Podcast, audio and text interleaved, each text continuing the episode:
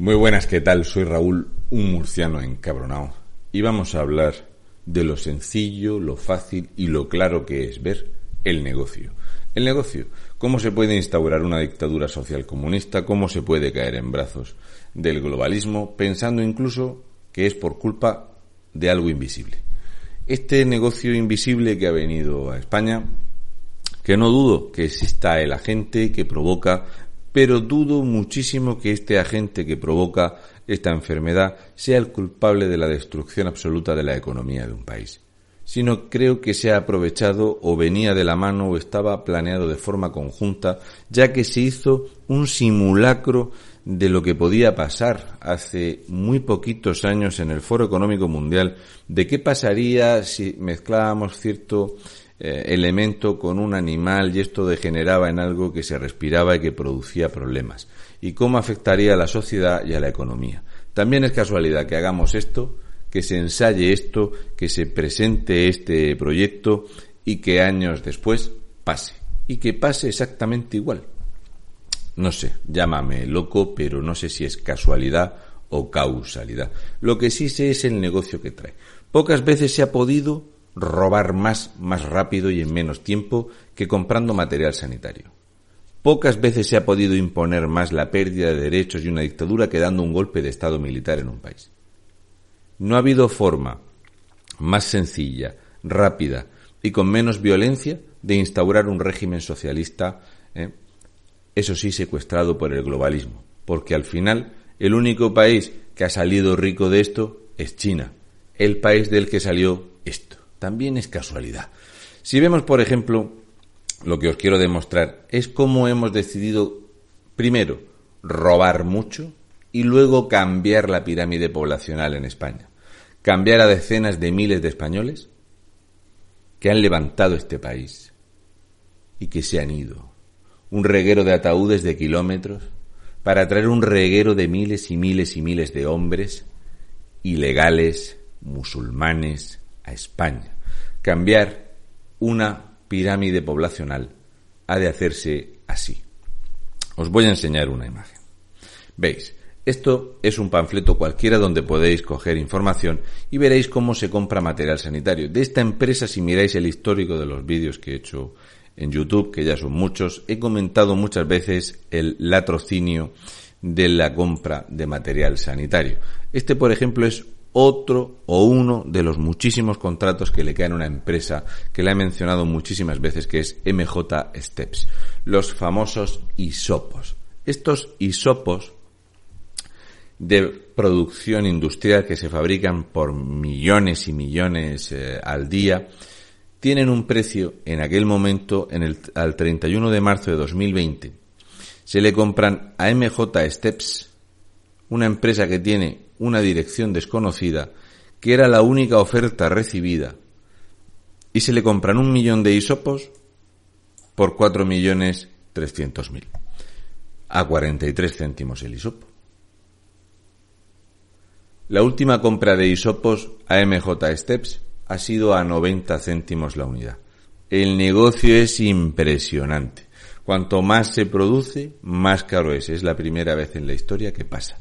Igual tenemos este problema, que tenemos el problema de eh, la medicación maravillosa que va a acabar con esto, que no llega, que no se produce y que no existe, que hay que estar cambiando de empresas y compañías, como ya expliqué en un directo que hice hace algún tiempo, donde estaba claro las empresas y todas tenían que repartirse 100 mil millones de dólares, que es lo que viene a valer una medicación que te garantiza que vas a contagiarte, que lo vas a contagiar y que con suerte de 40 millones de personas la tasa de, mortalidad bajará en 399.000.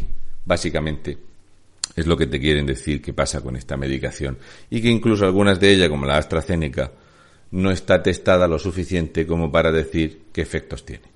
Cosas que pasan. Pero no pasa nada. Lo importante era cambiar e invertir la pirámide. Lo primero es robar a manos llenas a empresas que no tienen dirección. Y lo segundo era cambiar la curva de crecimiento de pensiones.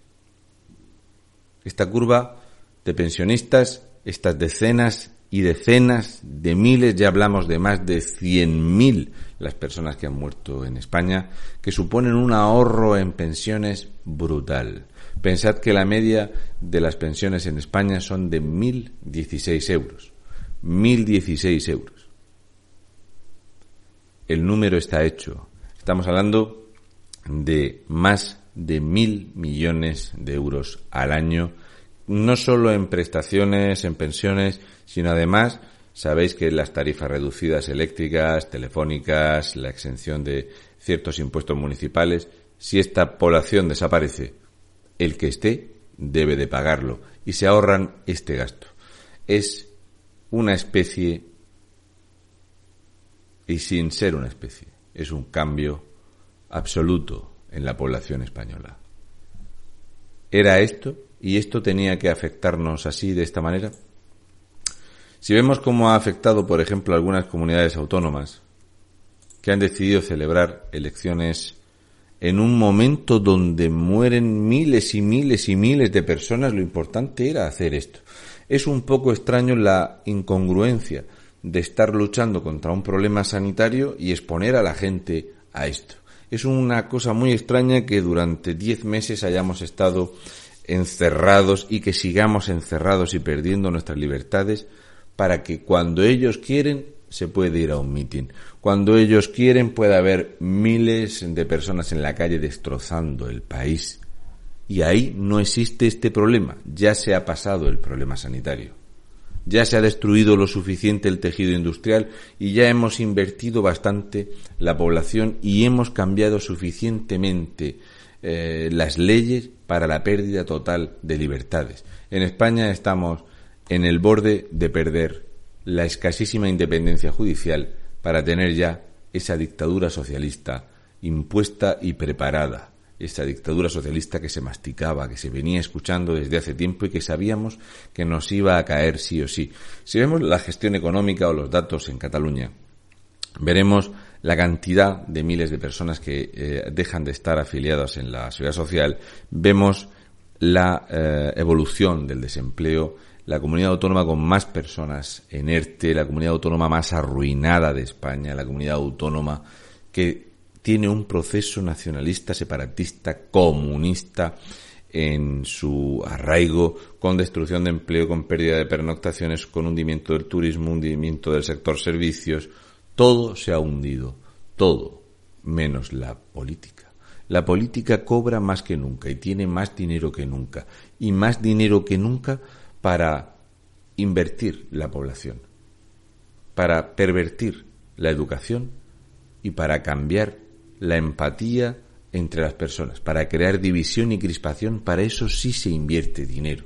Para proteger al enfermo, no. Para proteger la industria, la economía y el empleo, no. Pero podemos ver esto aquí porque aquí tenemos gente de izquierda, comunismo y tenemos separatismo. Pero en otra comunidad, por ejemplo en Canarias, donde tenemos las mismas políticas exactamente igual. Un incremento descomunal de tasa de desempleo, un incremento eh, de, de, este sectarismo político, de cómo se paga los medios de comunicación, de cómo se mete en la educación de los chavales, de cómo es una comunidad donde Ángel Víctor Torres decía y prometía que en 2020 esperaba bajar la tasa de desempleo del 17%. Un político fuera de España, sacas un político de España a cualquier lugar, a cualquier país avanzado, y promete un 17% de desempleo y lo meten en la cárcel. Cuando tienes países con un 3, un 4, un 6, un 8%. Él celebraba una mentira que era aspirar a un desempleo menor que era el mayor de toda la media europea. Era un desempleo por encima del país con más paro, que era Grecia, pero ya está aquí España. De hecho, Ángel Víctor Torres, si miramos aquí en el punto 7, veréis cómo la curva de desempleo eran 225.300 en 2018, 233.500 en 2019 y cómo en 2020 248.500 hasta llegar al tercer trimestre con 279.000 desempleados. No lo sé, creo que no hiciste las, las cuentas bien. Pero es significativo el hundimiento en el sector servicios con una caída de un 31,5%, la caída de las pernoctaciones en hoteles un 82,8%, una caída de turistas, atención a la cifra, de un 88, de un 82,8%, exactamente lo mismo del hundimiento. No entran turistas, no hay nada, absolutamente nada.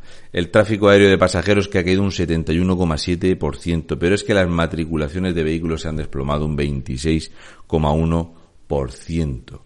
Y la venta al por, menor, al por menor en tiendas, comercio de proximidad se ha caído prácticamente un 10%. Si hablamos de cómo se distribuyen los fondos y si hablamos de las cifras de cuánto dinero ha recibido una comunidad autónoma, vemos que la comunidad autónoma más arruinada de España, que es Cataluña, es la comunidad autónoma que más dinero percibe. Un total de 6.472 millones doscientos mil euros ha percibido Cataluña. Cataluña. Entonces, es aquí donde tenemos que pensar si esta comunidad autónoma, enfocada al odio separatista y la crispación entre ciudadanos, que hizo a la gente salir a la calle para unas elecciones en un momento donde morían y mueren en España decenas de miles de personas, es todo como una estafa. Es todo un cúmulo de medidas y de ideas absolutamente imbéciles, donde tenemos que soportar al tonto Simón, donde tenemos que aguantar violencia callejera, terrorismo callejero y, terrorismo de los periodistas subvencionados por este narcorrégimen socialcomunista traído de la mano de este globalismo, que ya en 2017 hizo un ensayo profundo de cómo sería si pasase esto para que en 2020 pasara esto. Pensad que todas las economías se hundieron y que China creció.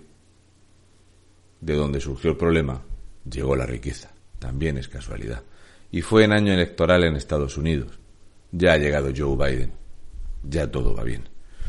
Menos en lugares como España, donde todo va como tiene que ir para implantar este régimen socialista, esta república bananera, con el silencio del jefe del Estado, la única persona que puede dimitir este gobierno. En fin, un saludo y mucha fuerza y un besi de fresi rojos.